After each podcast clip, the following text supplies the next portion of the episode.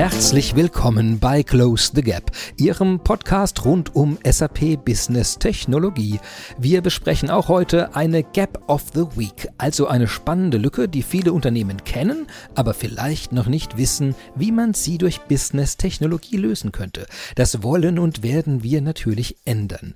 Ich spreche dazu mit Experten rund um die Welt. Es wird also spannend. Mein Name ist Dr. Christian Michel und unser heutiges Thema ist ist Software testen. Aber wie? Worum es geht. Software richtig zu testen ist viel wichtiger als mancher ahnt. Denn ein durchschnittlicher Entwickler bzw. eine durchschnittliche Entwicklerin macht etwa 70 Fehler pro 1000 Zeilen Code. Das heißt, im berühmten Browser Chromium, der Basis des Chrome-Browsers und vieler anderer Browser, hätten wir ohne Testen 2,45 Millionen Softwarefehler. Dass es nicht so viele Fehler sind, liegt, Sie ahnen es bereits, an Testverfahren und Testmethoden, die helfen, solche Fehler zu finden. Und Fehler zu finden, das ist wirklich wichtig. Die Wikipedia hat eine eindrucksvolle Liste der Programmierfehlerbeispiele und ihrer dramatischen Auswirkungen zusammengestellt. 1996 zum Beispiel explodierte die Ariane 5 Rakete und verursachte damit einen Schaden von 370 Millionen US-Dollar. Warum? Weil die Programmierer beim Umwandeln einer Variable vom Typ Float in den Typ Integer den Fehler nicht bemerkt hatten und es gab einen Überlauf. 1999 flog die NASA-Sonde Mars Climate Orbiter wiederum zu nahe in die Marsatmosphäre und verglühte, weil die Entwickler nicht bemerkt hatten, dass ein Teil des Programms in metrischer Einheit und ein anderer Teil des Programms in imperialer Einheit rechneten. Tja, da war die Sonde dahin. Und 2016 zerbrach ein mehrere hundert Millionen teures Weltraumteleskop Hitomi, weil die Software irrtümlicherweise dachte, das Teleskop stünde still und brachte es immer schneller zum Rotieren, immer schneller und schneller, bis es in seine Einzelteile zerfiel. Ich könnte nun Tausende und Abertausende solcher Beispiele und der dramatischen Auswirkungen aufzählen. Wir wollen aber viel lieber wissen, wie sich diese vermeiden lassen. Also, wie geht man vor? Wie testet man richtig? Wie testet man in einer Welt der Cloud und künstlichen Intelligenz? Darüber will ich unbedingt mit einem Experten sprechen und den rufe ich jetzt einfach mal an. Ja, hallo Engin Demir. Ja, hallo Christian. hallo, ich grüße dich. Wunderbar, dass ein solcher Experte heute Zeit hat, mit mir zu sprechen. Und das auch noch zu einem Thema, an dem wahrscheinlich viele verzweifeln, nämlich dem Thema Testen.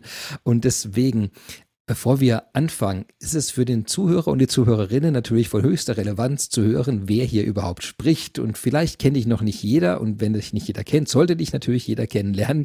Deswegen wäre meine Bitte an dich, dich kurz vorzustellen. Ja, danke nochmal, Christian. Mein Name ist Engin Demir, wie Christian gerade eingeleitet hat. Ich bin bei Bearing Point und beschäftige mich mit dem Thema Testing, seitdem ich auch bei Bearing Point eingestellt bin, also nahezu schon ein Jahrzehnt. Kümmere mich da um generelle Fragestellungen hinsichtlich, wie lässt sich eine Teststrategie sinnvoll aufsetzen, was ist für eine Test-Governance zu berücksichtigen, wie sind Testarchitekturen aufzusetzen, wie entwickelt sich das Testing, also auch in Richtung Testinnovation? Heißt, äh, wenn wir gerade in diesen Digitalisierungskampagnen sind, wie muss ich da testen oder wie kann ich da testen, damit nicht alle Mitarbeiter gleichzeitig mit Testing und mit der operativen Geschehen zuständig sind und auch wichtigere Themen bis hin zu Automatisierung und Testreporting-Lösungen. Wunderbar, vielen Dank. Das heißt, damit sollten wir und könnten wir ja schon ins Thema einsteigen. Das Thema äh, Software testen steht ja heute im Zentrum. Ähm, was versteht man denn überhaupt unter Software testen? Also was, was meinen wir denn damit? Also ist es wie ein Crash-Test? Ich fahre mal ein Auto gegen eine Wand und gucke mal, ob es auseinanderfällt? Oder also was, was, was, was ist das? Was, wovon reden wir da? Es gibt mehrere Facetten vom Software-Testing. Zum einen jeder kennt das, so ein Word-Dokument ist eine eigene Software, die gestartet wird und äh, kann man in diesem Word-Dokument sch etwas schreiben oder kann man speichern? Das ist eine simple Form von Software-Testing. Das geht aber bis hin zu ganz großen SAP-Systemen. S4 HANA ist ja ein Stichwort, was immer weiter greift, dass da ein ganzes Konglomerat an verschiedenen Systemen, an verschiedenen Softwaren getestet wird, aber auch in Embedded-Systeme hinein. Also wenn ich für Hardware-Systeme Software baue, die dann einmal isoliert betrachte, aber dann im Verbund mit Hardware, sprich, wenn auch teilweise Leib und Leben äh, ausgesetzt ist, auch Fahrassistenzsysteme, bis dahin geht das Thema Software-Testing und wenn ich da nicht ausreichend teste, dann können Unfälle passieren, wie zum Beispiel beim Tesla Autopilot, wenn da mal ein weißer LKW nicht erkannt wird. Das ist ein guter Punkt. Natürlich, äh, naiverweise denke ich ja auch bei Software-Testen erstmal an, einfach nur an das Programm, aber noch nicht ganz an die Auswirkungen von Hardware. Wenn man, wie du sagst, autonom fahrende Systeme hat, Assistenzsysteme, dass da auch mal äh, einfach so ein Auto in den Krankenwagen reinfahren kann oder sowas. Ich glaube, es ist eine der letzten Sachen, die in der, in der Presse ja so viel waren, aus irgendeinem Grund, dass die Fahrzeuge wohl eine Neigung haben, in, in Krankenwagen reinzufahren oder in Feuerwehrfahrzeuge, ich bin nicht ganz sicher.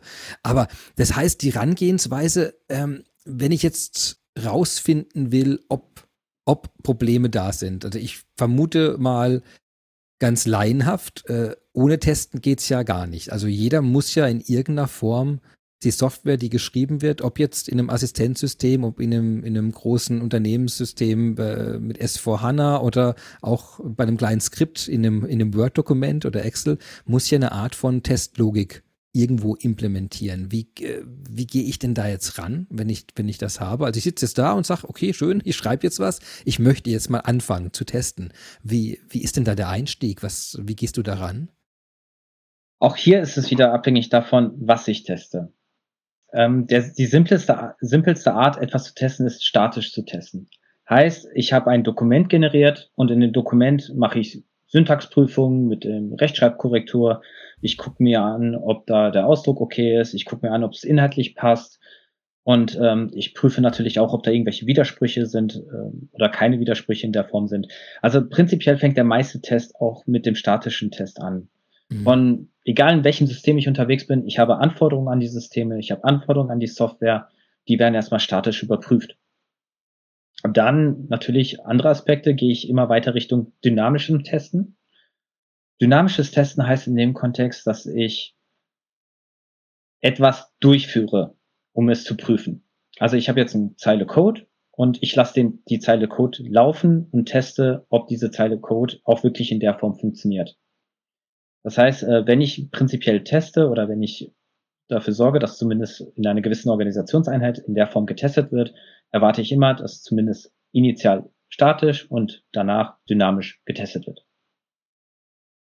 Jetzt überlege ich, äh, ich habe in der Einleitung, äh, du hast ja auch gehört, ähm, äh, diese Beispiele aus der Raumfahrt, die sehr spektakulären Beispiele, also äh, genommen. Und das eine war ja das Beispiel von, von dieser Mars, Mars-Observationssonde, ähm, bei denen ein Teil des Systems mit diesen imperialen Einheiten, ich glaube dann irgendwie Pfund und irgendwelchen Einheiten für die Kraftberechnung gerechnet hat, statt eben in einer metrischen Einheit. Äh, Wäre das etwas, was ich dann mit einem statischen, also mit einem statischen Test finden könnte oder bräuchte ich für sowas dann dynamisch, um so eine Unterscheidung herzustellen? Oder ist das jetzt, äh, ist die Frage quasi schon gar nicht zulässig in der Art? Doch, die Frage ist äh, sehr wohl zulässig. Also der statische Test hätte schon mal durch ein Vier-Augen-Prinzip oder Mehr-Augen-Prinzip ähm, festgestellt, ob es da irgendwelche Diskrepanzen gibt. Also wenn da mhm. jemand aus Europa und jemand aus gleichzeitig aus Amerika guckt, ist da eine hohe Wahrscheinlichkeit aber auch, dass das übersehen wird.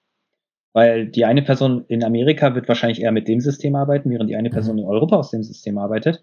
Da ist es besser, wenn man dann im Nachgang das, was die eine Person aus dem anderen äh, Land, während die eine Person aus Europa zum Beispiel hat, ähm, das einfach mal tauschen und gucken, komme ich damit klar.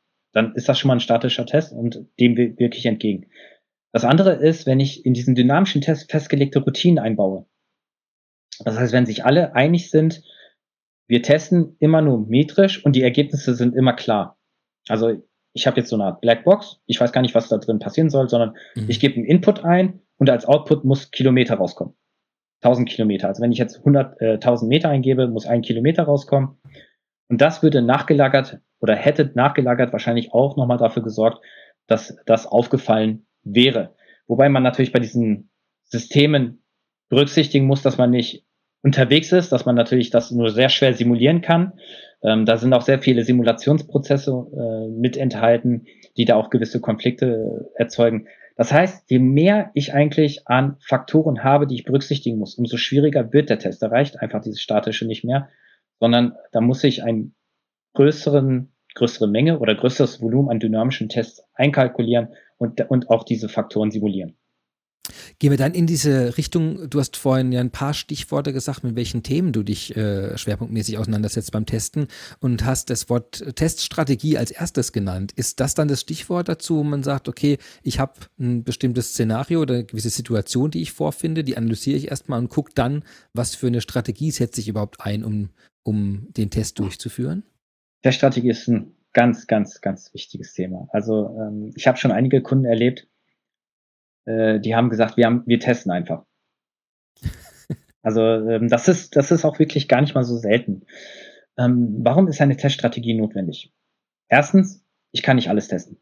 Also ich kann schon versuchen, alles zu testen, aber dann sind, ist man mit dem nächsten Go Live in 100 Jahren unterwegs, wenn man jede Zeile Code berücksichtigen würde. Mhm. Und auch jede Variante, jede Entscheidungsfindung, aber auch jeden Negativtest. Man testet ja nicht nur positiv, sondern gewisse Aspekte will man auch prüfen, dass sie auch fehlschlagen, weil es so sein soll.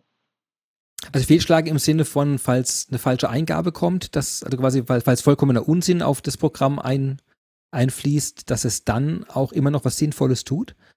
Also Oder? beispielhaft, ähm, ich soll einen Benutzernamen eingeben. Ja. Der Benutzername darf gewisse Sonderzeichen nicht enthalten. Dann teste ich auch einmal, dass ein Benutzername mit Sonderzeichen angegeben wird, damit eine Fehlermeldung rauskommt, dass das nicht enthalten sein darf.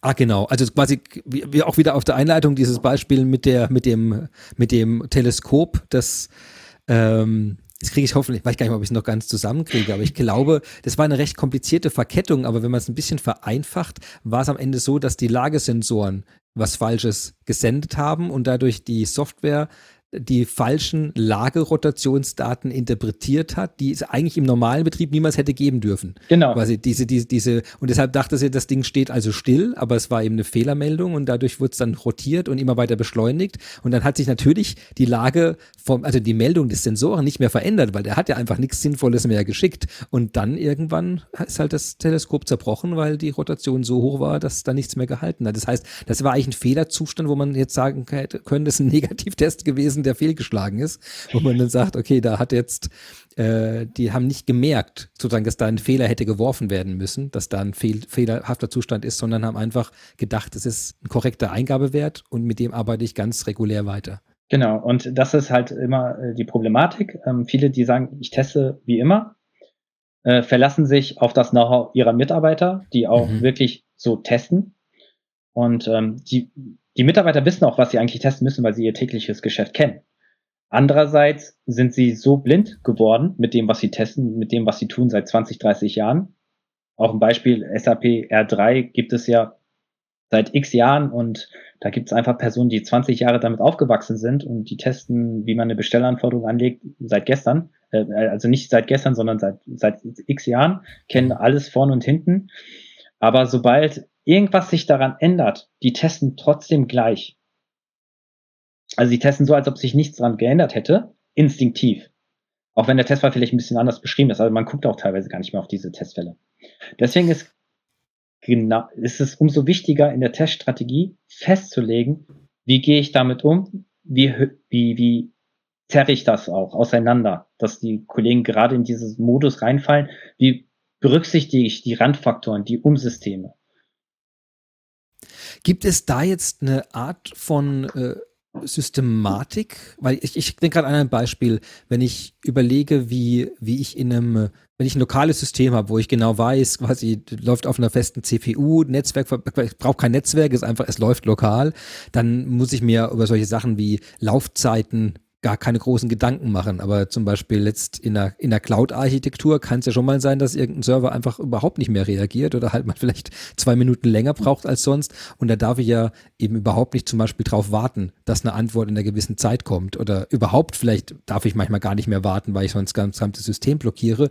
Sind das dann solch, also äh, das wäre so ein Aspekt, wo ich mir vorstellen könnte, eben wie entkoppelt sind vielleicht Komponenten, dass ich das testen muss, Laufzeittests, also was, was für ähm, glaube, das Wort Laufzeittest habe ich jetzt vollkommen falsch verwendet, aber das Testen von Laufzeiten meinte ich jetzt. Ähm, aber dass ich hierbei, äh, gibt es dann so Kategorien, wo ich sage, ich habe eine Softwarestrategie und jetzt gucke ich mir diese vier oder fünf Felder nacheinander an. Genau. Ähm, also wenn wir von einer Teststrategie sprechen, sprechen wir ja von einem Vorgehen und das dabei wird zum einen die Architektur berücksichtigt. Was heißt die Architektur in dem Kontext? Welche Software betrachte ich? Welche Umsysteme habe ich? Wie kommunizieren die miteinander? Mhm. Das ist das eine. Das andere, was ich dabei berücksichtige, ist natürlich auch Projektplanung und welche äh, zeitlichen und äh, personellen Ressourcen habe ich da. Und ein Aspekt, den wir mitnehmen, ist die Klassifizierung oder die Vereinfachung von ähm, den Systemen in kleineren Testobjekten. Jetzt nicht zu klein, aber mhm. beispielhaft SAP SD könnte ein Testobjekt sein. Mhm. Also wir gehen jetzt nicht auf Testobjektebene, dass jedes einzelne Inkrement, was weiterentwickelt wird, ein Testobjekt ist, was an sich schon ist, aber allein um das handeln zu können, die Komplexität, dass man die Testobjekte auf einer modulorientierten Sicht oder prozessualen Sicht festlegt, die kritisch bewertet. Warum ist das wichtig? Die Module oder die kritischen Prozesse, die müssen natürlich am meisten getestet werden, auch mit vielen Varianten, während unkritischere Prozesse, wenn man die zeitlichen und personellen Ressourcen berücksichtigt, natürlich dann in dem Kontext weniger getestet werden. Es ist ein Unterschied, ob jetzt bei einem Automobilhersteller die Bänder still bleiben oder ob mal für einen Tag nicht die Rechnung geschrieben werden kann. Und ähm, der andere Punkt ist auch, es gibt ähm, Qualitätsmerkmale für eine Software. Zum Beispiel Funktionalität, Effizienzverhalten, Benutzerfreundlichkeit, Sicherheit, selbst bis hin zur Portabilität. Und auch da ist es sinnvoll für Programme oder auch für Projekte festzulegen, wie wichtig sind die einzelnen Kriterien für mich. Also als, das heißt, das geht dann über das Soft, über das Testthema hinaus in die gesamte äh, Software-Qualitätsmanagement-Thematik. Genau, also ähm, das Testing, Software-Testing ist ja ein Teilbereich ähm, des Qualitätsmanagements, des IT-Qualitätsmanagements, mhm. und zwar der Bereich Qualitätssicherung. Aber es, es spielt halt in viele Faktoren mit. Also auch, wie teste ich Datenqualität? Mhm. Qualität an sich ist ein weicher Begriff ich muss alles, was weich ist, auf irgendeine Art und Weise quantifizierbar machen, beziehungsweise hart machen, um es vereinfacht zu sagen. Und genau deswegen muss ich mir diese Faktoren angucken und die Faktoren werden umso wichtiger, je wichtiger der oder je kritischer der Output ist. Also wenn ich medizinische Systeme herstelle, die mit einer Software arbeiten, die im Millimeter äh, Toleranzbereich maximal arbeiten, wenn überhaupt, dann darf da kein Fehler in diesen Bereichen sein. Wenn ich jetzt aber ein, ich sag mal, weniger kritisches System habe, eine App, die nur für interne gemacht ist, drei, vier, fünf Leute intern, dann kann ich natürlich umso mehr Fehler machen. Dann muss ich mir nicht die ganze Palette anschauen. Ich stelle mir gerade so einen so äh, Unterstützungsroboter vor für, für Hirnchirurgen, wo dann sagt genau, ach, ob der ist zwei, drei Zentimeter mehr oder ist auch egal. Das ist natürlich, ähm, äh, bei sowas muss man wirklich, wie du sagst, auf den Millimeter testen und da darf überhaupt kein Fehler in irgendeiner Form auftauchen. Aber wenn irgendwo bei einem, bei Schreibprogramm, wenn ich einmal ein D drücke und vielleicht doch irgendwo bei jedem 30 Millionsten Mal ein T da steht, dann ist das verschmerzbar. Das ist sozusagen äh, jetzt insgesamt, wenn ich jetzt auf das Fehlerthema schaue, ähm, Menschen machen ja, und ich habe darauf auch schon referenziert, äh, wenn man sie so beobachtet, sehr, sehr viele Fehler. Jetzt ist, ähm, jetzt kann ich mir ja, du hast ja vorhin gesagt, man kann es eigentlich nur in zu grobe Kategorien einteilen und schauen, ob der kritische Output äh, wirklich in der Qualität entsteht, in dem er ihn braucht, oder? Das ist so, ist mal vereinfacht zusammengefasst. Also für den, für den Einstieg, für die Teststrategie, ja? Also ja. Man kann beliebig ins Detail gehen, wenn man in kleinere Teams reingeht und das operativ. Ah, ich greife voraus, merke ich, genau. Dann muss ich dann, dann nehme ich meine Frage zurück und schiebe sie auf später. Genau, wir sind ja noch ganz am Anfang der Teststrategie. Genau, wir haben also die Software, die Module, die, die Netzwerke, haben geschaut, welche Abhängigkeiten da mit Umsystemen da sind, schauen jetzt, äh, kann ich da so kritische Einheiten bilden? Kann ich dafür Qualitätskriterien festsetzen, äh, woran ich es messen würde, eben ob die, ob der Test fehlschlägt oder zumindest in irgendeine kritische, äh, äh, kritische ein Faktor äh, erzeugt wird? Okay, genau. Was, was würde ich denn dann machen? So, und ähm, bei dieser Teststrategiedefinition, beziehungsweise sobald das alles einigermaßen festgelegt wird, auch was die risikoorientierte Ausführung angeht, heißt, ähm, ich kann ja auch anhand einer Nutzungshäufigkeit, aber auch anhand einer Schadensauswirkung ähm, die ganzen Prozesse oder Module bewerten. Und dann kann ich einfach feststellen, wie groß ist eigentlich der Beitrag im Sinne eines Geschäftsrisikos. Mhm. Wenn ich jetzt 1000 Testfälle hätte, dann wüsste ich, wenn ich 500 Testfälle durchgeführt habe, 50 Prozent ist durch. Was heißt das aber genau genommen für das Risiko? Das kann bedeuten, dass ich vielleicht schon 80 Prozent meines Gesamtrisikos abgedeckt habe. Warum? Weil ich mit diesen 500 Testfällen alle meine kritischen Prozesse oder Module getestet habe. Und alles andere ist weniger kritisch. Es kann aber auch heißen, dass ich vielleicht nur 20 Prozent meines Geschäftsrisikos getestet habe. Und die Strategie soll dahin gehen, dass ich mit dem geringsten Aufwand den größten, frei übersetzt Impact, den größten Impact abdecken kann. Und äh, wenn ich diese Planung gemacht habe und das de facto abgestimmt habe mit allen Fachbereichen, mit allen äh, Projektleitern im Sinne, wenn es auch Teilprojektleiter gibt und das ein Programm ist, dann kann man natürlich weitergehen in kleinere Konzepte. Also für einzelne Teilprojekte könnte man noch weitere Konzepte erarbeiten, die vielleicht sich mhm. nur mit dem Thema Performance, also Effizienz beschäftigen, die vielleicht sich nur mit dem Thema Sicherheit beschäftigen und das dann nochmal genau spezifizieren. Das heißt, von diesem Rahmen, von diesem Rahmengerüst dieses Haus, ich, ich habe gerne, ich nenne das immer gerne äh, House of Testing.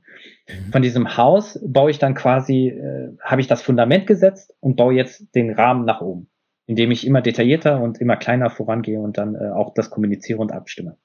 Sehr gut. Dann gehen wir gleich nochmal weiter. Aber ich habe jetzt schon mal, glaube ich, verstanden, warum an meinem Smartphone hier manche Fehler seit Jahren nicht behoben werden.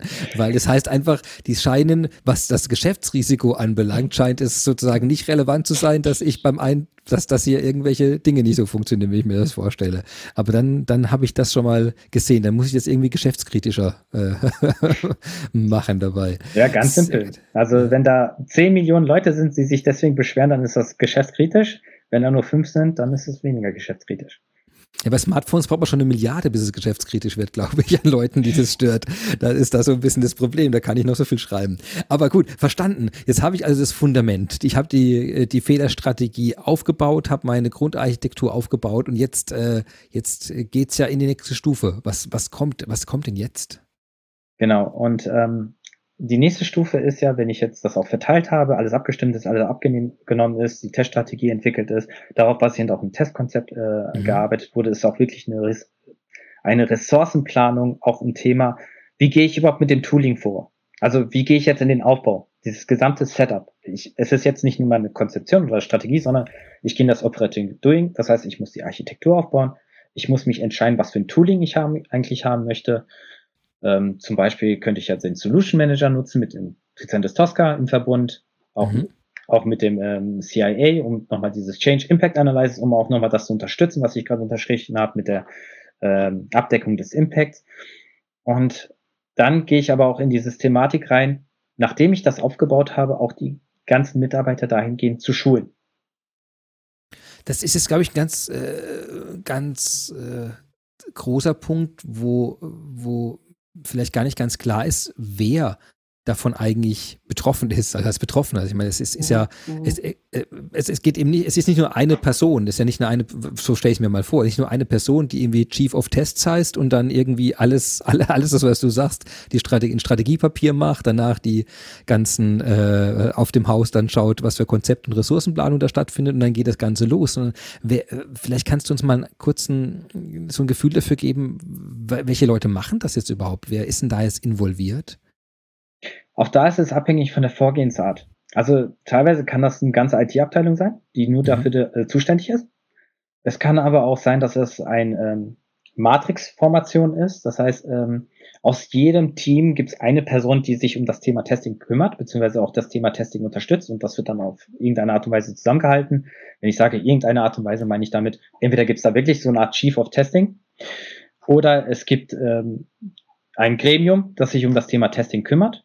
Das ist auch wieder abhängig davon, ob ich das unternehmensweit mache, ob ich das programmweit mhm. mache, projektweit mache. Oder ist es in seltenen Fällen tatsächlich eine, wie, wie heißt so schön, eierlegende Wollmilchsau, die tatsächlich mehr oder weniger alles machen kann. ähm, weil einfach die Ressourcenlage nicht gegeben ist. Also es gibt auch Unternehmen, die sind so klein, haben aber große Projekte vor sich, die haben sich noch gar nicht um das Thema gekümmert.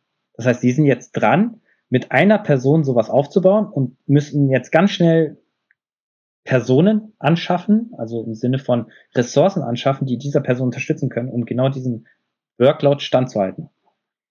Also ähm, das Konglomerat äh, in der aktuellen Situation, wo man eigentlich mit dieser Teststrategie einhergeht, führt dazu, was brauche ich eigentlich konkret? Mit wem muss mhm. ich dann auch mal konkret sprechen? Und was heißt das für mich? Also was heißt das auch für die Planung? Kann ich vielleicht gar nicht Go Live geben, weil ich gar nicht die Ressourcen habe, um zu testen? Wenn du jetzt in eine Firma hineingehst, ist das äh, typischerweise jetzt der Fall, dass die schon eine Struktur haben? Oder dass es auch Teil deines Engagements ist, äh, eben auch zu schauen, was für eine Struktur wollen wir jetzt gemeinsam aufbauen? Für sowas, wie ist da die Situation? Hm, auch da ist es unterschiedlich. Meistens ist es bei kleineren mittelständischen Unternehmen so, dass sie nicht wirklich eine Struktur haben. Mhm. Ohne jetzt das schlecht reden zu wollen gegenüber diesen Unternehmen. Die haben es bis dato nicht gebraucht. Die haben jetzt auf einmal, ähm, äh, die haben Corona vor sich, die haben ganz viele Digitalisierungsprojekte äh, vor sich, auch weil die festgestellt haben durch Corona, sie müssen mehr digitalisieren haben es vielleicht noch auf die lange Bank geschoben und merken jetzt einfach, wir haben hier ein Web, da, das und jenes und jetzt müssen wir einsteigen. Die haben einfach diese Struktur nicht und dann komme ich rein und helfe diesen Unternehmen, das aufzubauen, das festzulegen und eine gewisse Struktur zu geben. Aber auch Rollen zu definieren. Also ganz simpel, ein Testmanager, der das alles managt, sollte nicht unbedingt dafür zuständig sein, auch die ganzen Testfälle zu herzustellen. Mhm. Wozu auch? Ein Testmanager kann nicht alle fachlichen Gegebenheiten wissen, kann auch nicht alle technischen Gegebenheiten wissen. Was ist die erste Rolle, die du typischerweise auch, wo du sagst, den brauchen wir jetzt? Womit, womit fängt man denn an? Mit, mit, also ich kann mir vorstellen, verschiedene Modelle. Man könnte sagen, okay, wir, wir gucken uns einen sehr kritischen Fall fürs Unternehmen an und dann legen wir gleich mal die Person fest, die erstmal die Testfälle definiert und sich dann quasi so bottom-up hocharbeitet. Oder man kann erstmal sehr strukturell reingehen und sagen, jetzt lassen wir uns mal einen Testmanager hier festlegen, der geht dann nach das Unternehmen.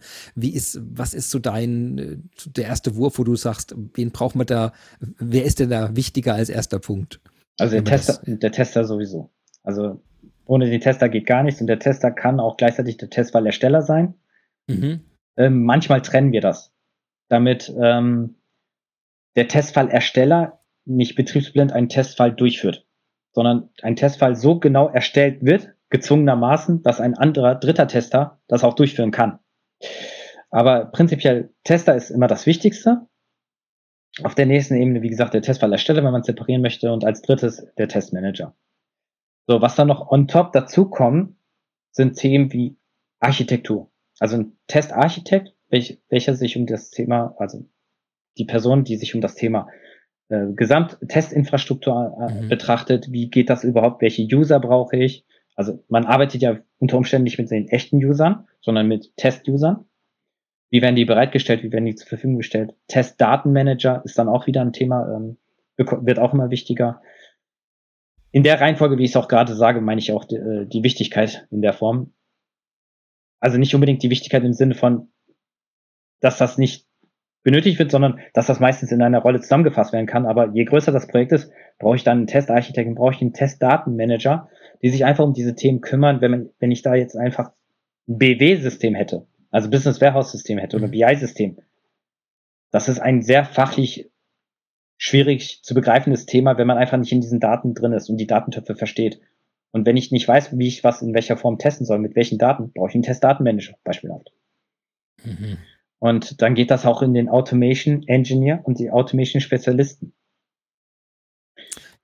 Weil die dann natürlich irgendwann, wenn man die Tests verstanden hat, wenn die gemanagt wurde, wenn die Architektur aufgebaut, aufgebaut wurde dafür, dann ist irgendwann die Frage, okay, ich will das gar nicht immer selbst ausführen, oder? Das ist quasi dann die, deswegen in der Reihenfolge auch, das ist die logische Konsequenz, immer zu sagen, jetzt, jetzt automatisieren wir das Ganze, um die Geschwindigkeit zu erhöhen und um die manuellen Anteile zu verringern. Genau, weil es ist nun mal so, man wird immer mehr testen müssen. Man wird, die Release-Zyklen sind einfach kürzer man sieht es ja an Windows-Updates. Jeden Dienstag gibt es ein Windows-Update oder je, jeden zweiten Dienstag, je nach Situation. Irgendjemand hat das ja vorher getestet. Und wenn ich jetzt im Unternehmen so einen Release-Zyklus habe, das sind Personen, die kümmern sich um Finance auch nebenbei. Die kümmern sich um Jahresabschlüsse nebenbei. Die kümmern sich darum, dass Bestellanforderungen angelegt werden, Verkaufsangebote erstellt werden. Wenn die jetzt wirklich jeden Monat so testen würden, manuell, was passiert dann mit der Linientätigkeit? Was sind dann Opportunitätskosten? Die kann man nur auflösen, indem man genau diese Automatisierung einbricht und vieles, also einbringt und vieles dieser Themen abdeckt. Das bringt mich eben auch dann jetzt, ich glaube, jetzt ist der Zeitpunkt für die Frage, die ich vorhin schon stellen wollte, aber dann verschoben hatte. Ähm, die, äh, das ist, wenn ich jetzt den Softwareentwicklungsprozess alleine anschaue, und jetzt, du hast ja noch ganz viele andere Sachen gesagt, die Eigenheiten von Architekturen aufbauen, die Abhängigkeiten, die technologisch da drin sind, die, die, das Wissen über Daten und Datenstrukturen, das reingehen muss, das mal, wenn ich jetzt nur mal auf reine Software schreiben gehe, dann machen ja alleine die Entwickler täglich sehr viele Fehler schon mal. Man, wie gesagt, ist menschlich, ist logisch und man tastet sich ja auch, man muss ja auch oft Lösungen für Dinge finden, die man ja noch nicht, noch nie gelöst hat. Und dann gerät man ja zwangsläufig auch mal in Sackgassen rein und muss dann wieder zurückgehen, was Neues machen. Also äh, gar nicht, äh, das ist einfach Teil dieses Prozesses. Jetzt kann, ähm, kann ich mir fast ohne eine Automatisierung, die du gerade beschrieben hast, fast gar nicht mehr vorstellen, dass man so einen Prozess überhaupt betreiben kann. Also ist jetzt, du hast jetzt die Automatisierung sehr weit hinten genannt. Aber das heißt, es ist aber quasi nur eine Reihenfolge, in der man die Dinge angeht. Aber es ist äh, jetzt, so wie ich es verstehe und von dir jetzt höre, würde ich sagen, äh, immer erst dann wirklich ein Prozess, der wirklich testet, wenn ich eine Automatisierung auch mache, einfach aufgrund, aufgrund der großen Zahl an Abhängigkeiten und großen Zahl an Fehlern, die gemacht werden, die ja die ganze Zeit auf die ganze Zeit getestet werden muss. Sehe ich das dann richtig oder ist das dann, ist es in der Größenordnung dann doch nicht so schlimm, wie ich es mir vorstelle? auch wenn ich es jetzt gerade in dieser Reihenfolge genannt habe, mhm. ist es so, dass die Automatisierung sehr, sehr früh anfängt. Also jeder, ich kenne, also man kann nichts entwickeln, wenn man sowieso keine Infrastruktur hat. Und wenn die Infrastruktur steht, habe ich diverse Standard-Tools, die gerade bei der Entwicklung schon helfen, Syntaxprüfung zu machen. Das ist ja auch eine Form von automatisierten Testen. Ich habe Tools, die mich dabei unterstützen, ein, ähm, einen Bildprozess anzuschließen, also wirklich dieses Projekt dieses Inkrement, was gebaut wurde, auch im Sinne eines Unit-Testing, also wirklich auf einer sehr kleinen Ebene, durchzutesten. Das, das ist auch etwas, was sehr weit etabliert ist auf Entwicklersicht. Das, ähm, das, das sind schon Infrastrukturen gegeben. Das Einzige, was meistens bei den Unternehmen fehlt, und die brauchen das dringend, die testen schon die haben schon gewisse Ideen. Das heißt, im Prinzip bringt man es nur noch in eine richtige Richtung und das geht relativ zügig. Die können auch schon anhand dessen, wenn sie schon diesen Testfall-Design machen, sofort in die Automatisierung übergehen. Ich habe ja die Möglichkeit, zum Beispiel mit Tosca, ein Exploratory Testing durchzuführen. Das heißt, mhm. nehme an, ich hatte vorher immer einen Excel-Testfall oder einen Word-Testfall was durchaus gang und gäbe ist. Also ist es nicht so, dass die meisten Unternehmen wirklich schon professionelle Tools nutzen. Also äh, viele Unternehmen nutzen immer noch Word und Excel. Und man fragt sich halt, wie kriege ich die ganzen Testfälle da rein? Und mit diesem Exploratory Testing bei Tosca ermögliche ich A, wenn ich jetzt den Word-Testfall neben mir liegen habe und den Testfall durchführe, dass, das, dass der Testfall aufgezeichnet wird, dass er in so einer granularen Form dargestellt wird, dass ich auch die Bilder, die dabei erstellt wurden, kommentiere Heißt, ich kann auch, ich kann auch benennen, in diesem Feld bitte auch mit den und den Varianten durchtesten. Dass ich den Testfall sofort erstellt habe, ich gebe es aber auch direkt zur Automatisierung weiter und dann ist der Testfall auch direkt automatisiert. Dann habe ich de facto nur einmal den Test manuell ausgeführt und habe ihn dann sofort automatisiert. Das heißt, auch wenn ich es, wie gesagt, ganz weit hinten gestellt habe, dieser Automatisierungsprozess, der kann ganz, ganz früh eingreifen, schon direkt nach der Test, ersten Testfallerstellung und Testfalldurchführung. Und sorgt einfach dafür, dass im Nachgang diese Person, die den Testfall durchgeführt hat, nicht mehr durchführen muss und vielleicht sogar für verschiedene lokalen Gegebenheiten. Sprich, ich kann ihn einmal in Deutschland durchführen. Wenn ich ihn kommentiert habe, bitte auch mit diesem Company Codes, also mit diesen ähm, Unternehmensnummern durchführen, dann kann ich es auch direkt für Mexiko durchführen. Dann kann ich es auch direkt für mhm. Schweiz durchführen. Dann müssten die sich einfach nur noch den Output der äh, Automatisierung ansehen und schon wissen die, dass es auch für sie funktioniert. Und das ist, glaube ich, jetzt genau die richtige Richtung, in die wir jetzt gehen. Weil, ich meine, wir könnten jetzt ja jetzt beliebig tief in das in Testmethoden im Spezifischen reingehen. Ich glaube, das ist ja auch eine, ein, ein ganzes Universum von, von Dingen. Aber ich glaube, für uns ist das Interessante, wenn man in Richtung dieser Automatisierung und der und vielleicht der in der in der anderen Größenordnung nochmal übers Testen nachdenkt. Ähm, jetzt äh, kannst du vielleicht einordnen äh, für uns, ähm, letztes Jahr hat ja, äh, also SAP äh, hat ja eine Partnerschaft mit Tricentis.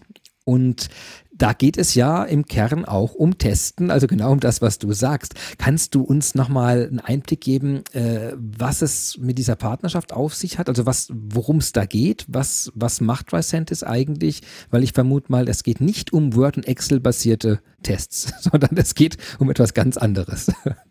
Wenn es ein Word- und Excel-basierte Test wäre, wäre wahrscheinlich eine Kooperation mit Microsoft dann besser. Das stimmt. Ja, die gibt es ja auch schon. Insofern, das war schon abgedeckt. Genau.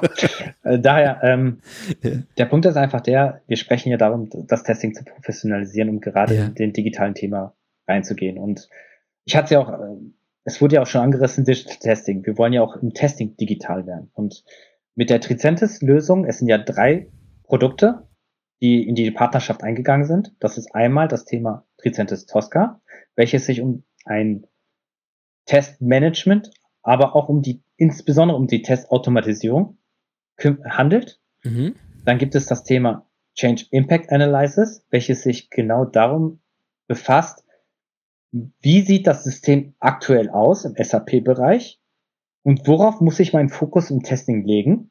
Das heißt, das kann den Scope, also beziehungsweise den Umfang, kann es sehr genau festlegen, um den Aufwand im Testing generell zu reduzieren. Und auf der anderen Ebene habe ich das Thema Neoload Performance Testing. Was, was? Neoload? Neoload Performance mhm. Testing. Ähm, ich habe jetzt den Namen direkt des Tools auch genannt, ähm, wo es darum geht, die Testfälle, die ich schon zum Beispiel mit Tosca generiert habe, diese, ähm, ähm, diese, diese, ich sag mal jetzt Abfolgen von Schritten oder technischen Testfälle, dass ich die auch recycle und damit ein großes Lasten-Performance-Testing machen kann.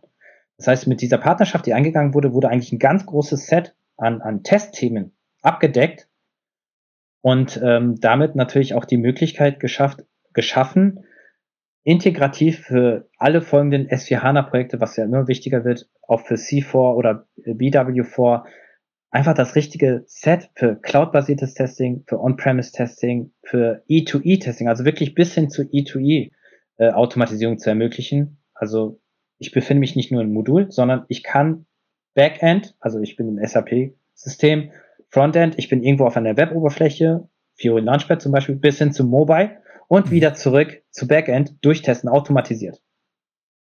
Also jetzt, okay, super. Jetzt gucke ich diese drei Komponenten. Vielleicht kannst du uns ein Beispiel geben zu jedem Einzelnen, was man damit zum Beispiel machen würde. Du hast ja gesagt, Tosca, schon mehrfach erwähnt jetzt, also äh, Testmanagement, Automatisierung. Das heißt, dat, was, was würde ich jetzt äh, an einem Beispiel, ich habe jetzt also meine Softwareerweiterung für ein S4 geschrieben. Ich möchte jetzt irgendwie, keine Ahnung, ich habe eine Mobilapplikation für meine Mitarbeiter, im, meine Service-Mitarbeiter im Feld, die sollen da jetzt arbeiten. Hat, was für eine Rolle hätte das Tosca jetzt dabei? Nehmen wir mal an, wir fangen wirklich komplett neu an. Wir haben ein neues Entwicklungsobjekt eingearbeitet. Es gibt keinen Testfall, kein gar nichts dazu. Ich kann mit Tosca jetzt einplanen, also im Sinne einer Testplanung zum Release XYZ, ähm, gibt es einfach einen Sprint oder ein, eine Session, die ist durch diese Person zu erarbeiten und dazu gibt es eine Anforderung, die ich auch in Tosca abbilden kann. Diese Anforderung kann ich auch risikoorientiert priorisieren. Also das heißt, ich kann auch ein Geschäftsrisiko in Tosca mhm. abbilden im Sinne von, wie oft nutze ich äh, dieses Requirement oder wie oft habe ich vor, das Requirement zu nutzen und wie groß ist die Schadensauswirkung. Dann wird auch eine automatische Kalkulation durchgeführt. Bis hin zur Testfallerstellung, in dem Fall auch dieses Exploratory Testing. Ich habe noch gar keinen Testfall, weil das neu entwickelt wurde. Das heißt, ich laufe jetzt explorativ durch, teste, merke, es funktioniert oder funktioniert nicht. Und wenn es nicht funktioniert, kann ich ein Issue erstellen. Warum Issue? Es kann sein, dass etwas ist, das nicht angefordert wurde. Es kann sein, dass ich einfach im Nachgang festgestellt habe, irgendwas habe ich falsch gemacht. Mhm. Error Handling. Oder es ist ein echter Defekt. Und wenn dieser behoben ist, kann ich dann dieses Export-Testing weitermachen. Ich habe dann den Testfall und kann direkt automatisieren. Das heißt, mit diesem Tosca kann ich nahezu fast alles machen, was das normale Testmanagement, aber auch die Testautomatisierung betrifft. Und ich kann über 160 Technologien abdecken das heißt nicht nur SAP, sondern ich kann das eigentlich überall machen. Weil es sonst auch nicht wirklich Ende zu Ende wäre, im typischen genau. Fall. Das wäre insofern ein wichtiger Hinweis. Ähm, reicht es dann bis, äh, wir haben jetzt quasi die Erstellung äh, von solchen Vorfällen jetzt äh, sehr thematisiert. Geht es auch in Richtung Reporting dann für solche Themen, also dass ich auch einen Überblick bekomme, was wann wo gemacht wird, wer, was der Fortschritt von den einzelnen Teilen ist, was welche in welcher Risikokategorie gerade aktiv sind, sind geht es auch in die Richtung dann? Genau, also Tosca bietet auch die Möglichkeit an, Reporting zu machen, dass man sieht, okay, wie, wie viel wurde erfolgreich getestet, wie viel wurde noch nicht erfolgreich getestet. Es gibt auch ein Tool, das nennt sich mittlerweile äh, Tricentis Analytics, ist jetzt in der Beta-Phase, dass man sogar mhm. die Möglichkeit hat, in Zukunft ähm, aus diesem Datenset, was einhergeht, quasi innerhalb eines ähm, Analytics-Tools die ganzen Dashboards darzustellen und zu zeigen. Andererseits habe ich aber auch die Möglichkeit, Tosca kann ich ja mit dem Solution Manager integrieren, zukünftig auch mit dem ALM Cloud. Ich kann aber auch das Reporting in dem Solution Manager darstellen. Vielleicht auch, äh, vielleicht dann auch im, Nach im Nachgang gekoppelt mit, wie weit ist der Testfortschritt im Sinne von, wie weit habe ich mit den Work Packages gearbeitet, also mit meiner Umsetzung gearbeitet und äh, dass man auch in Zusammenarbeit mit der direkten Entwicklung das Reporting darstellt. Okay, sehr gut. Also vielleicht für alle, die, falls jemand Solution Manager nicht kennt, also äh, eine, man muss sagen, eine, eine, Sammlung von Tools, muss man ja fast sagen. Äh, also im Zentrum eigentlich für diese Applikationsverwaltung und das Management über die, die Auswertung, was wann passiert, äh, Support-Aktivitäten, alles, alles im Solution Manager. Also quasi das, äh, wenn, wenn nicht das wichtigste Werkzeug äh, an dieser Stelle. Insofern äh, hast du es ja auch deshalb zu Recht mehrfach erwähnt und da ist die Integration natürlich zentral, dass ich sowas sehe. Also beim, Alex, ja. also beim Solution Manager, ich sage immer so schön, das ist ein großer Tanker. Tanker deswegen, weil es einfach alles kann. Und ähm, wenn man es einmal zum Laufen bringt, dann ist es auch so, dass es unaufhaltbar ist. Man kann wirklich Testing machen äh, die ganze Transportmanagement damit verwalten. Und das ist auch etwas, was ich prinzipiell immer empfehle, mindestens äh, das Transportmanagement mit dem Solution Manager zu machen. Äh, da habe ich jetzt bis jetzt kein besseres Tool gesehen, was so nativ integrierbar ist. Und ähm, deswegen ist es auch gut, wenn man dieses Tosca auch mit ähm, Solution Manager integriert, wenn man sowieso schon diese Assets hat, weil manchmal hat man einfach seine Excel-Testfälle schon im Solution Manager drin. Und dadurch, dass man einfach dieses Tosca mitnutzt, kann man natürlich äh, zum einen die Excel-Testfälle sowieso im Summon beibehalten und das Reporting, was man im Summon gewohnt ist, kann man beibehalten und einfach nebenbei noch äh, Tosca nutzen, die Potenziale von Tosca nutzen und schon hat man alles integriert in ein System wieder. Sehr schön, sehr schön. Also jetzt haben wir die Fälle auch voll integriert mit dem Solution Manager, also Ende zu Ende abgedeckt hier mit über 160 Technologie, Technologien eingebunden und einem Reporting on top, dass wir wissen, was beim wo passiert. Dann kommen wir zur nächsten Komponente. Change Impact Analysis hast du vorhin genannt. Also was ist in meinem System überhaupt los? Das, äh, so habe ich zumindest verstanden, wie du es erklär, vorhin ganz kurz eingerissen hast. Willst du da noch ein Beispiel dafür geben? Genau. Ähm, bestes Beispiel, es ist nicht ein ausschließliches Beispiel, aber ein bestes Beispiel ist immer, ich habe ein Conversion-Projekt vor mir. Das heißt, ich fange nicht eigentlich auf der grünen Wiese an, sondern ich möchte einfach das System, was ich jetzt habe, transformieren. Ein mhm. SAP ERP-System soll zum Beispiel zum S4 HANA-System werden. Soll vorkommen, ja genau. Nein, also wirklich ganz, also ich ganz, bin, ganz wichtiger. Also ich, ich bin gerade in einem Projekt, wo das gerade passiert und äh, die merken einfach äh, mit vielen Erkennungsformen, die ähm, vorher durchgeführt wurden, sind immer noch Objekte aufgetreten, die dazu geführt haben, dass die technische Conversion immer noch nicht so weit ist, wie sie sein sollte. Mhm. Oh. Mhm. Und ähm, was durchaus immer passieren kann. Also ich habe es ja erwähnt, das 20, 30 Jahre alte Systeme plus Entwicklung, Weiterentwicklung und diese Weiterentwicklungen sind einfach nicht immer mitkompiliert, weil Eigenentwicklung. Jedenfalls, das CIA hat halt die Möglichkeit, parallel dazu gab es ja früher das BPCA im Solution Manager, mhm. hat einfach die Möglichkeit, ohne vorher eine großartige Aufzeichnung der gesamten Systeme, ohne eine großartige Sammlung von Technical Bill of Materials festzustellen, was eigentlich in dem System los ist, was ich gerade konvertieren möchte. Es, es zeigt mir, unter der Verwendung von verschiedenen Tools, es wird ja auch immer wieder schön AI getrieben genannt, zu sagen, hier, da habe ich zum Beispiel eine Transaktion, da habe ich ganz viele Includes angepasst. Ich sollte den Fokus darauf legen, aber nicht nur diese Transaktion selbst, sondern diese Includes, die da abgearbeitet wurden oder Funktionsbausteine, die da abgearbeitet wurden, betreffen aber auch diese und jene Transaktion.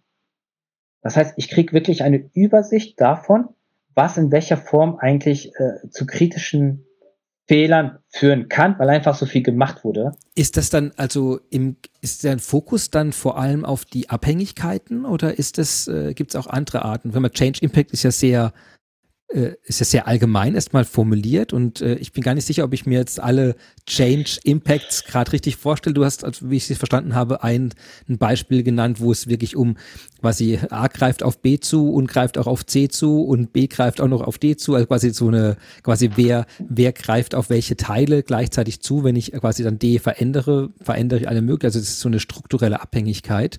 Ähm, ist das, ist das so die Hauptgruppe von Sachen, nach denen ich gucke oder äh, gibt es da noch ganz andere äh, Impact-Sachen? Ich könnte mir sowas wie zum Beispiel Zugriff auf da verschiedene, auf gemeinsame Daten, äh, dass es äh, also nicht nur funktionale Module gibt, wo vielleicht kreuz und quer zugriffen, sondern vielleicht auch gleichzeitiger Zugriff auf Daten oder auf Sicherheitsebene einen Change Impact zu haben oder was äh, Performance anbelangt, wie solche, also jetzt mal einfach ganz brainstorming-mäßig ein paar Sachen rausgeworfen.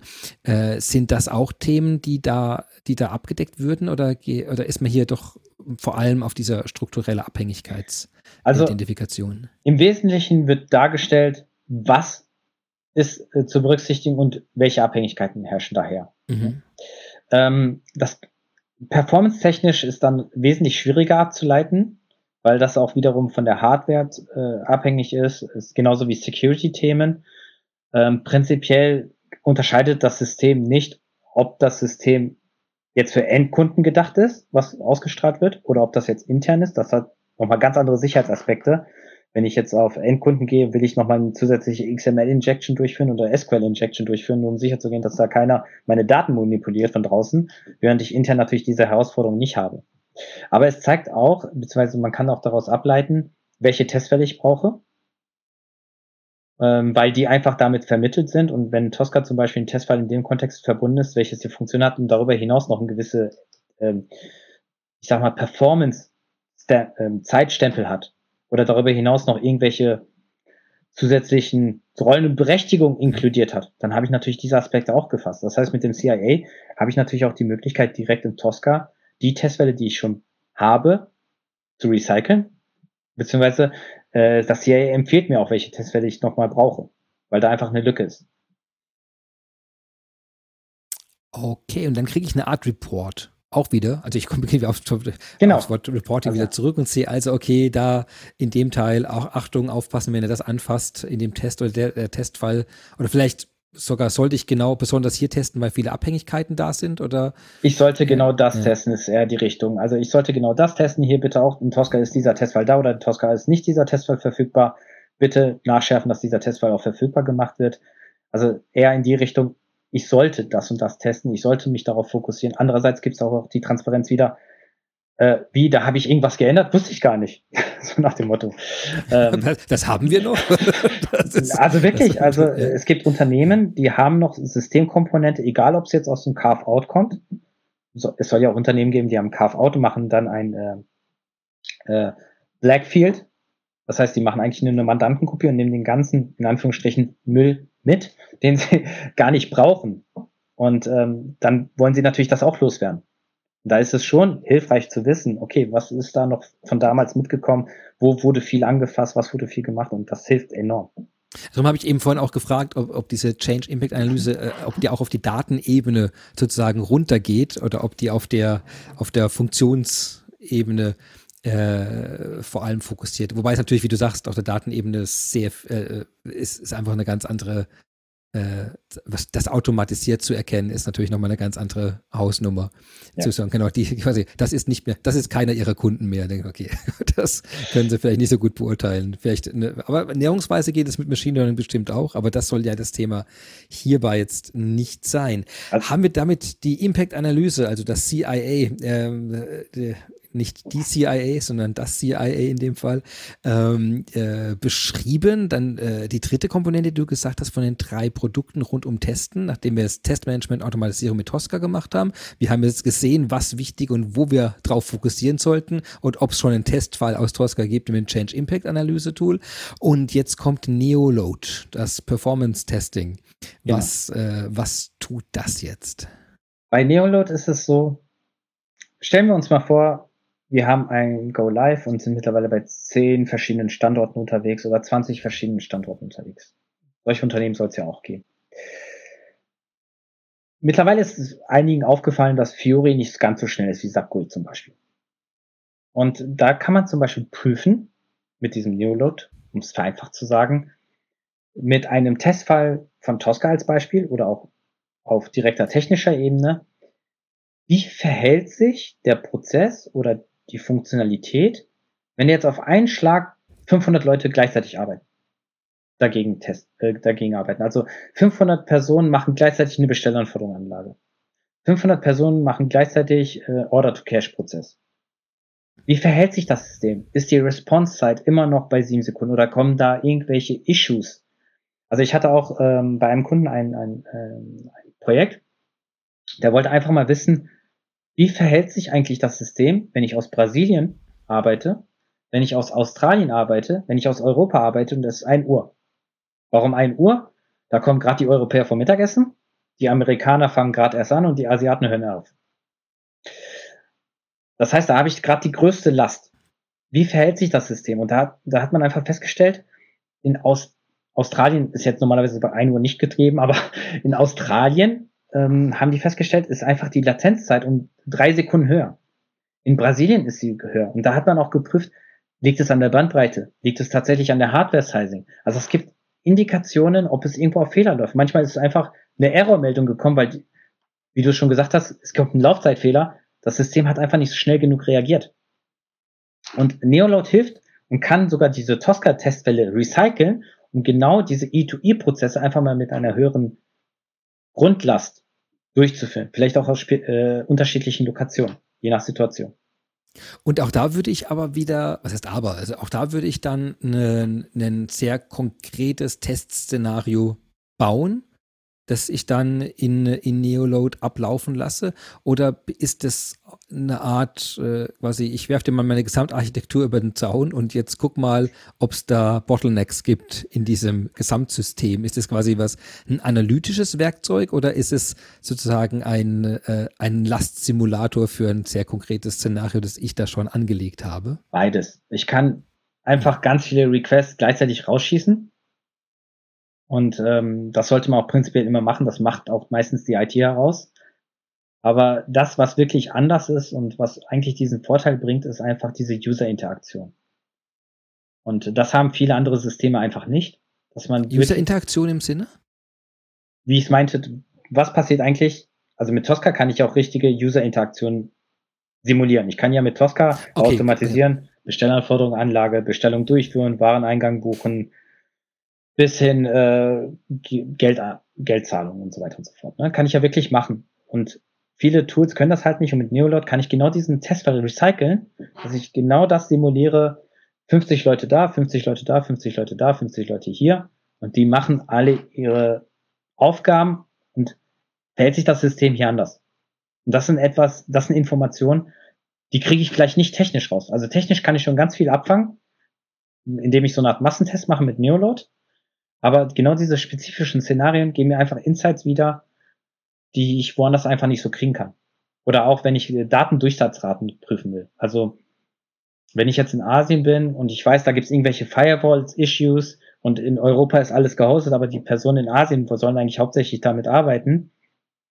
Jetzt äh, prüfe ich einfach mal, das sind 2000 Mitarbeiter, von denen sind 100 mindestens gleichzeitig unterwegs und die machen diese Aktivität Jetzt lassen wir das mal laufen und gucken, ob irgendwelche Datendurchsatzraten äh, kritisch sind.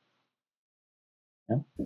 Das sind halt so Anwendungsfälle, die kriegt man mit vielen anderen Tools gar nicht so gemappt und wenn ich sowieso schon die Tosca-Automatisierung dafür habe, sollte ich es auch dafür nutzen. Jetzt, wenn ich das, äh, äh, es klingt erstmal extrem wichtig. Also ich meine, ich glaube, jeder kennt das, jeder kennt Wartezeiten, äh, wenn man plötzlich in einem anderen Szenario auf Systeme zugreift und wenn man nicht, nicht direkt im Firmennetzwerk ist oder wenn man unterwegs ist. Ich glaube, das sind alles so Szenarien, die man auch sehr gut nachfühlen kann, wo man denkt, warum guckt sich das denn keiner an? Und das ist, glaube ich, hier dann genau so, ein, äh, so eine Kombination äh, vom Testfall, Impact-Analyse bis bis zum Performance-Test, das alles abzudecken. Jetzt, ähm, Jetzt saßen wahrscheinlich die meisten oder haben die Lösung ja selbst noch nicht eingesetzt. Jetzt äh, Frage an dich, eher so eine, eine haptisch-experimentelle. Wie fühlt sich das denn an? Was ist das denn? Also ist, äh, ist das eine Cloud-Lösung? Habe ich hier ein SDK? Habe ich ein Skript? Habe ich, eine, äh, habe ich ein Programm, das ich bei mir hier auf dem Mac oder auf dem Windows-PC installiere? Was, was ist das denn überhaupt? Ich hätte es viel früher fragen sollen, aber ich dachte, ich frage es jetzt nochmal hinten dran, ja? Äh, jetzt Tosca, CIA oder Neolord oder alles? Jedes, jedes nacheinander, bitte auch genau in der Reihenfolge. Das ist toll. Ja, Tosca. Fangen wir mit Tosca an. Ähm, es ist immer schwierig, weil ähm, zum einen kann ich Tosca, äh, ist Tosca eher eine On-Premise-Lösung, aber ich kann es in der Private Cloud hosten. Ja, ist eher so eine Art hybride äh, Lösung. Mhm. Ähm, Live Compare ist auch eher so On-Premise, aber auch auch da wieder Private Cloud in dem Kontext kann man natürlich auch machen. Äh, bei Neoload ist es so, dass man es auch on-premise machen kann, aber das gibt es auch als ähm, Software as a Service, also auch als Cloud-Variante. Okay, aber es ist schon, also ich habe, also wie ich es verstehe, ich habe typischerweise habe ich eine, eine klassische Anwendung äh, auf meinem Rechner, die ich verwende, wo ich danach, äh, ich taste mir jetzt mal so durch, ähm, ist es, habe ich danach einen WYSIWYG-Editor, wo ich Dinge zusammenziehe? Habe ich danach einen Knopf, wo ich einfach gesagt wird, erstelle automatisch alles für mich? Oder bin ich hier in der Skriptsprache unterwegs? Wie, wie ist denn da? Aber breche mich ab, falls es also, nicht ähm, das Thema ist, worüber du heute sprechen wolltest. Also, ja, also wir können ganz, ganz konkret auf Installation ja. eingehen. Ich weiß nur nicht, ob da jetzt jeder mitfolgen kann. Einfach um das Gefühl, um das Gefühl dafür zu bekommen, weißt du, ob das, weil wir haben ja heute oft die Sachen, äh, äh ist es eine Cloud-Anwendung? Benutze ich das im Browser? Mir geht es wirklich nur so ganz mhm. grob. Was sehe ich da vor mir? Weil gerade, wir haben ja oft Themen hier rund um die SAP Business Technology Plattform. Und da ist es oft ein ganz großes Thema, äh, äh wie wie, wie machen wir es denn, wie, wie, wie leicht machen wir das den Menschen, äh, diese Sachen selbst zu entwickeln? Und da ist oft ein Thema eben, was auch zum Testen hier wiederum ist, schreibe ich das selbst als in der Programmiersprache, schreibe ich es in der Skriptsprache, kriege ich vorgefertigten Content? Habe ich, äh, ist es ein, ein Drag-and-Drop-System, wo ich eher visuell mhm. arbeite, wie in Low-Code und No-Code-Tools, äh, also wo einfach nur diese Verortung, also gar nicht in die Details reingehend. Sagen wir es mal so, die Tools sind so gestrickt, dass man so wenig wie möglich skriptet. Also die sind wirklich, also um es ganz provokativ zu sagen, rein theoretisch könnte Tosca jede Person nutzen, die noch nie was mit Programmierung zu tun hatte.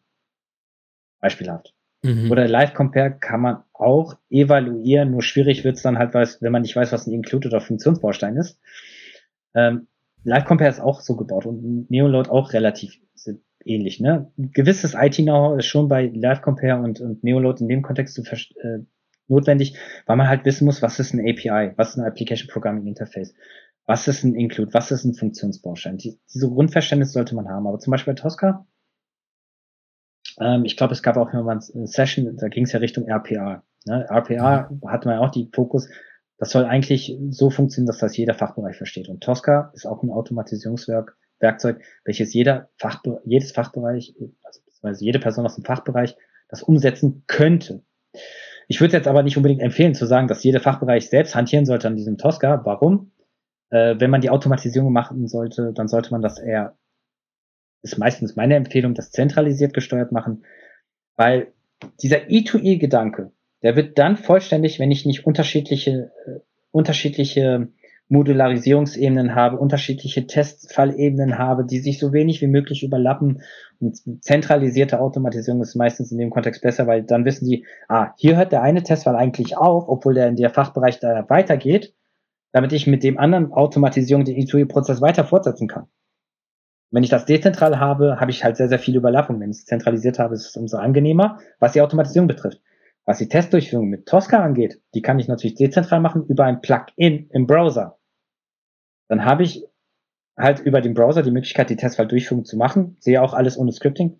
Und auch die Testautomatisierung selbst sehe ich ohne Scripting. Also ich sehe kein, ähm, also ich sehe schon, wenn dann, ist nur anders visuell aufbereitet.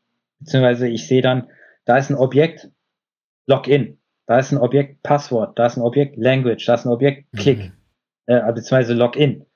Da weiß jeder Fachbereich, der noch nie programmiert hat. Ich nehme an, äh, User bedeutet, ich soll meine User-Daten eingeben, dann kann ich das eingeben. Passwort heißt, ich soll meine Passwortdaten eingeben und äh, Language soll ich einfach die Dropdown auswählen und nehme mal jetzt mal Deutsch oder nehme Englisch. und mache auf Login. Also jeder Fachbereich könnte eine Fiori äh, Launchpad Login könnte selbst automatisieren. So einfach ist es relativ gestrickt. Nur, wenn ich sage einfach, nicht jeder konnte am ersten Tag Word.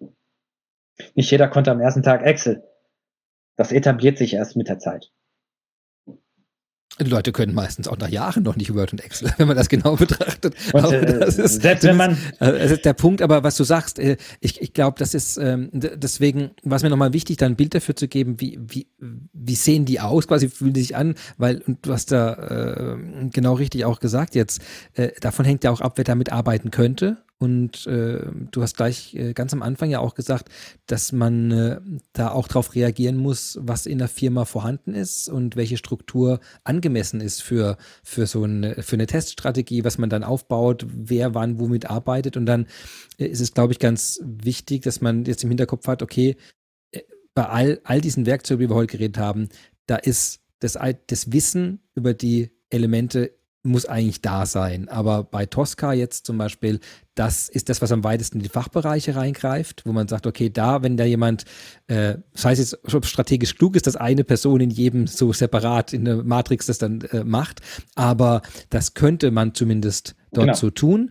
Äh, bei jetzt äh, Change Impact Analysis, äh, Live Compare, Neoload Themen, da reden wir wirklich über die IT.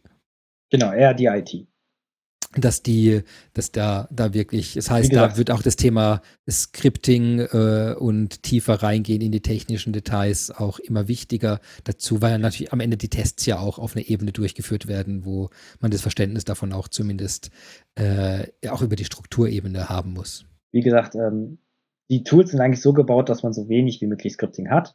Mhm. Aber wenn man halt Includes arbeitet, Funktionsbausteine arbeitet oder APIs, doch auf irgendeine Art und Weise APIs-Scripting äh, machen muss. Als Fachbereich ist das nochmal ein bisschen schwieriger. Es gibt Fachbereiche, die habe ich erlebt, die interessieren sich sehr für das technische Thema und denen würde ich das auch zutrauen. Mhm. Sind aber eher von 100 maximal 20 oder 10, die das tun. Jetzt habe ich, äh, haben wir jetzt diese drei Teile durchgesprochen. Haben wir noch was vergessen, was Tracentis anbelangt? Naja, de facto ist es so, ähm, ich habe ja erwähnt, es gibt noch dieses Tricentis Analytics, was parallel noch läuft. Es gibt noch ja. dieses Orchestrated Service Virtualisierung, was mittlerweile ein eigenes Tool ist, äh, aber auch in der ähm, ECT, also es gibt ja dieses Tosca ECT, äh, Enterprise Continuous Testing, und es gibt ja dieses TTA, Tricentis Test Automation. Und ähm, in den ECT kann man noch dazu das ähm, Orchestrated Service Virtualisierung on top noch rein äh, dazu holen. Das hilft, dass ich gerade, wenn ich beispielhaft, ich arbeite mit Microservices, da ist jedes Element in einem kleinen isolierten Umgebung. Und ich muss ja eigentlich auch teilweise raustesten können, wenn auch noch gar kein anderes Umsystem verfügbar ist. Mhm. Also wenn ich ein SAP-System habe und ich möchte jetzt raustesten, sag mal, in irgendein anderes System und dieses Drittsystem ist nicht verfügbar, muss es ja trotzdem irgendwie klappen. Ich muss ja eine Bestätigung kriegen. Mit diesem Orchestrated Service Virtualization habe ich die Möglichkeit, dieses außen zu simulieren. Heißt, ähm, ich nehme mir dieses Drittwerkzeug, nehme mir die ganzen Informationen daraus mit dem Orchestrated Service Virtualisierung, erstelle mir damit diese Mockups, die ich gerade brauche, um dagegen immer wieder automatisiert testen zu können und ein Feedback einzuholen. Der Test war erfolgreich oder war nicht erfolgreich. Das ist zum Beispiel auch nochmal ein Set, äh, was on top bei dieser Trizentis-Lösung mit drin ist. Ja, ich glaube, es ist ein ganz, wie du sagst, gerade in, in Cloud-Lösungen, wo man ja zwangsläufig mit den Modulen erstmal einzeln anfängt und dann ist es äh, ein ganz wichtiger Punkt, weil man sonst ja wirklich in die Situation kommt, dass man erst ganz am Ende testen könnte, wenn alle mal wieder zusammenkommen am Ende des Projektes. Und das ist ja genau, was man ja äh, um alle, um, wenn irgendwie möglich, vermeiden möchte, dass äh, sondern soll man vom ersten Tag an testen können. Und da ist quasi eine Virtualisierung dann möglich oder eine Simulation, würde ich es mal nennen, von, ja, von, von diesen Umsystemen. Genau, also ich bin auch gerade unterwegs in einem Projekt, ähm, die haben gerade den Fall, bei denen läuft eigentlich ziemlich viel automatisiert. Aber die sind gerade in der Mitte einer großen Kette. Und die müssen immer wieder in der Mitte einer großen Teste, äh, einer Kette, müssen die immer wieder ähm, etwas testen, wo sie einfach die Abhängigkeit zum Vorsystem und zum Nachsystem haben. Und de facto ist das etwas, was denen genau um diese Komplexität und auch diese Kritik, äh, Schwierigkeiten auflöst, dieses Orchestrated Service Virtualisierung. Ohne das können sie das gar nicht auf Dauer machen. Oder beziehungsweise haben einfach zu viele Aufwände.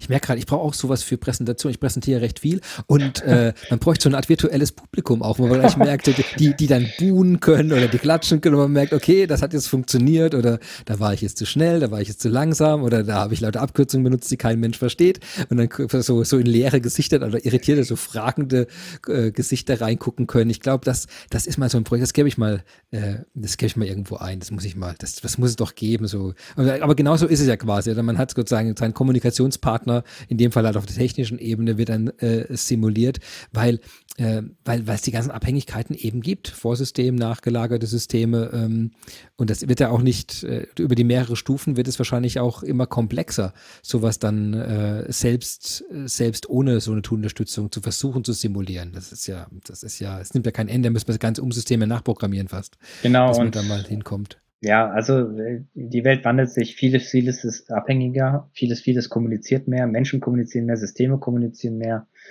Äh, wir Menschen werden komplexer, die Systeme werden komplexer und ähm, man muss einfach gucken, dass man mit diesen Tools genau die Probleme adressiert, die man heute bis dato gar nicht im Kopf hat. Also ich kann mir gut vorstellen, dass es auch bei vielen Unternehmen so, bei denen ich aufkomme, die merken einfach gar nicht, was das heißt. Also die planen, was heißt es dann an Entwicklung? Ja, okay, Entwicklung verstanden. Was heißt es dann im Projektmanagement? Verstanden.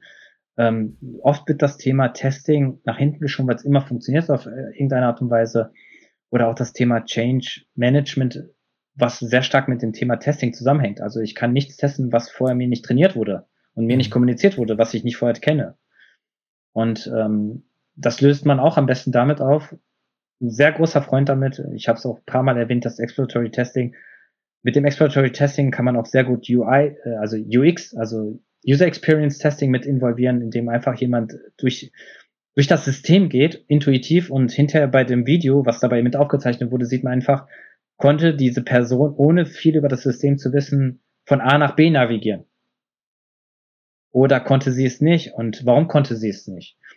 Und ähm, das sind auch so Themen, die immer wichtiger werden. Also viele, viele, viele Apps, die werden einfach nicht akzeptiert, weil die meisten Personen nicht weiter als, äh, als die erste Seite bekommen. Also wer meistens schon auf der ersten Seite nicht feststellt, Beispiel Banking App, wenn ich auf der ersten Seite mich eingeloggt habe und nicht hinterher mein Konto finde, dann benutze ich das nie wieder. Und ähm, wenn ich halt merke, ich brauche drei Minuten von A nach B, dann weiß ich, ich muss definitiv was dran einstellen. Das merkt man einfach mit diesem Exploratory Testing. Und man merkt auch, dass man eben immer mehr an die Experience der Endanwender ranrückt, was du auch sagst, dass, dass diese Parameter erfasst werden, dass man das misst, dass es einen interessiert, dass man das simuliert. Und das ist ja im klassischen Modell ja erstmal nicht, äh, nicht abgedeckt, sondern geht es ja wirklich äh, um Fehler finden und oder vielleicht Performance-Probleme im besten Fall noch finden, wobei es, glaube ich, auch schon deutlich nachgelagert war. Und jetzt heute ist es dann äh, von dieser User-Centric-Logik heraus rückwärts zu gehen, okay, ist jetzt, und das ist ja eigentlich dann bei so einem System ja fast das Entscheidende dann. Also kann der, der es oder die, die es benutzen sollen, äh, damit überhaupt umgehen, in der Zeit umgehen? Machen sie viele Fehler? Läuft das? Äh, ist es eine sehr frustrierende Erfahrung oder nicht? Oder ist es eine, wo man gleich allen erzählt, wow, da musst du unbedingt die Banking-App musst du benutzen, da fühlt man sich viel besser als ohne. Ähm, also das sind so, so Dinge.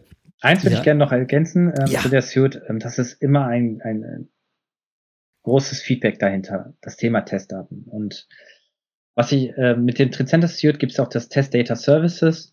Ja. Äh, was jetzt per se nicht sofort klappt, ist halt eine Pseudonymisierung von Testdaten. Meistens ist es aber auch gar nicht notwendig. Nur der Punkt ist einfach der, das Testdatenmanagement hatte ich ja erwähnt, ich kann mit der Tosca-Automatisierung ganz viele Testdaten generieren, die ich erst in einer Woche, in zwei Wochen oder in drei Wochen wiederverwende, um andere Tests fortzuführen. Und äh, das ist auch nochmal ein wichtiger Punkt, äh, den ich hier auch mal adressieren wollte, dass man gerade mit so einem Test Data Services die Möglichkeit hat, Assets aufzubauen und zum Tat X diese Assets fortzuführen, aber auch manuell mit diesen Assets, also wenn ich Assets sage, meine ich die Daten, mit den Daten zu arbeiten. Also ich war auch beim Unternehmen, äh, Pharmaindustrie, die haben gesagt, wir brauchen eine Stunde für den Testfall. Mhm. Und ähm, eine Stunde war der Testfall, aber davor zwei Stunden Testdaten suchen. Und ähm, das hat man natürlich nicht berücksichtigt. Und äh, mit so einer Lösung hätte man recht schnell diese Daten generiert und diese Person hätte wirklich nur eine Stunde für den manuellen Test gebraucht. Ja. Du hast ja ganz am Anfang, wir haben jetzt über ein paar Themen geredet, wie, wie die Architektur beim Testen aussehen, was für Komponenten eingesetzt werden, welche Rollen da sind, also auch in Richtung Governance dann gehend. Ähm, jetzt äh, hast du vorhin noch das Wort Testinnovation genannt. Und wir haben jetzt manchmal Machine Learning basiert ein bisschen angedeutet. Äh, gehört es, was du gerade gesagt hast, äh, dass man automatisiert auf Assets zugreifen kann, sich die generieren lassen kann?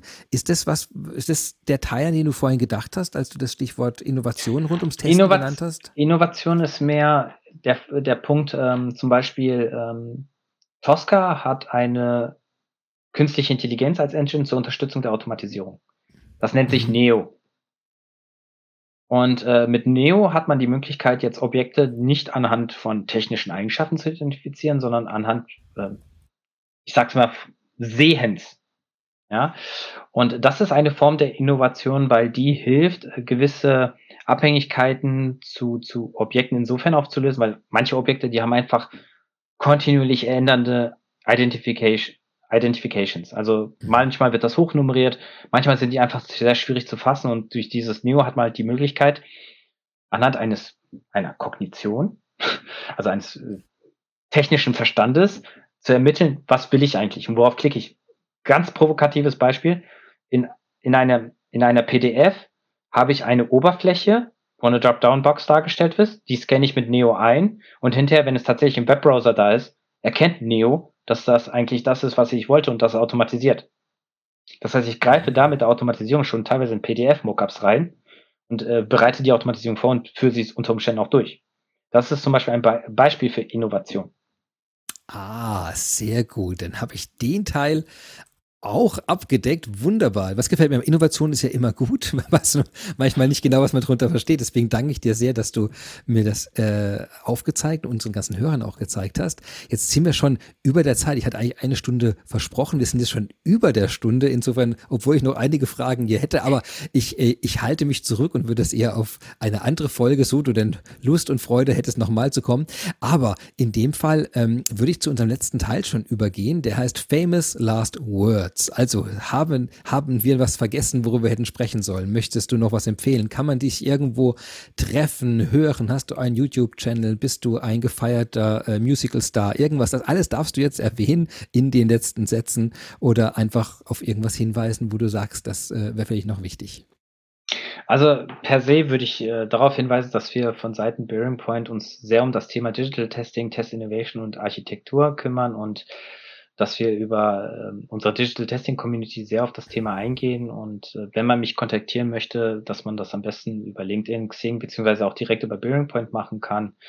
Das, äh, das eine, das andere ist natürlich auch, ähm, ich bin jetzt nicht der Rockstar in dem Sinne, aber das Thema Testing streift einfach sehr, sehr viele Bereiche und ähm, was ich äh, gut fände, beziehungsweise wo ich für ich auch offen bin, ist, wenn man mich bezüglich auch architektonischer Themen anfragt oder auch Qualitätsmanagement-Sicht, weil Qualität ist Zukunft. Ohne Qualität keine Akzeptanz, ohne Akzeptanz kein Fortschritt und kein Gewinn in dem Sinne. Wenn das keine perfekten Abschlussworte sind. Also Engin, ich danke dir wirklich sehr, dass du so viel Zeit genommen hast, uns durch die, durch die vielen Facetten des Testens und der Gedanken, die man dabei dann hat, worauf man äh, ja, Rücksicht nehmen möchte, was man vielleicht mal aus dem Blick verloren hat und wieder macht. Und generell, glaube ich, der große Aufruf, äh, testet. also testet noch mehr. Wenn ihr nicht, wenn ihr schon viel testet, testet wahrscheinlich noch mehr. Ich glaube, das ist so für mich äh, die Erkenntnis, weil man, weil die Tücke wirklich im Detail steckt und die Abhängigkeiten und die Risiken daraus doch wirklich äh, sehr, sehr groß sein können.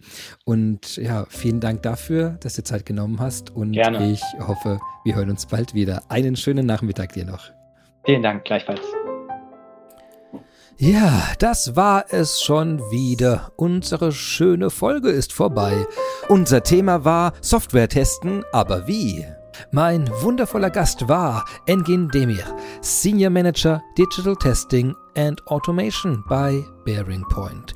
Vielen Dank, dass auch Sie heute wieder dabei waren und viel Spaß beim Testen und bis nächstes Mal. Ihr Christian Michel.